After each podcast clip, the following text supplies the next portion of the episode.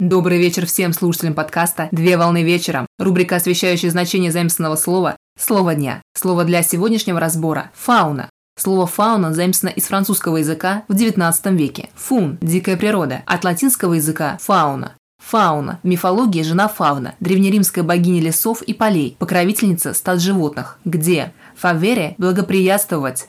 Фауна – это совокупность всех видов животных, сложившихся на определенной территории.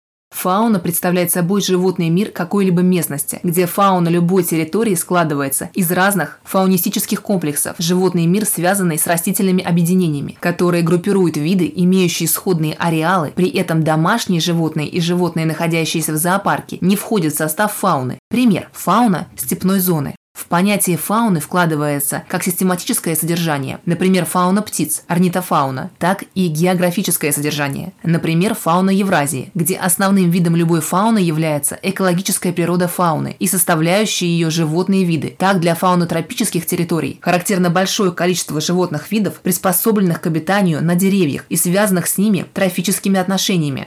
Виды, отличающиеся сходным распространением, группируются в географические элементы фауны. При этом географический анализ фауны может сказать об особенностях происхождения фауны и ее связях с соседними и удаленными фаунами. По географическим элементам виды могут относиться к фаунам европейско-сибирской, средиземноморской, центральноазиатской и другим видам фаун.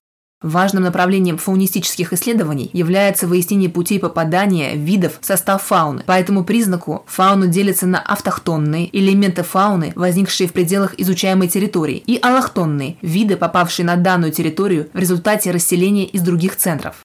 На сегодня все. Доброго завершения дня. Совмещай приятное с полезным.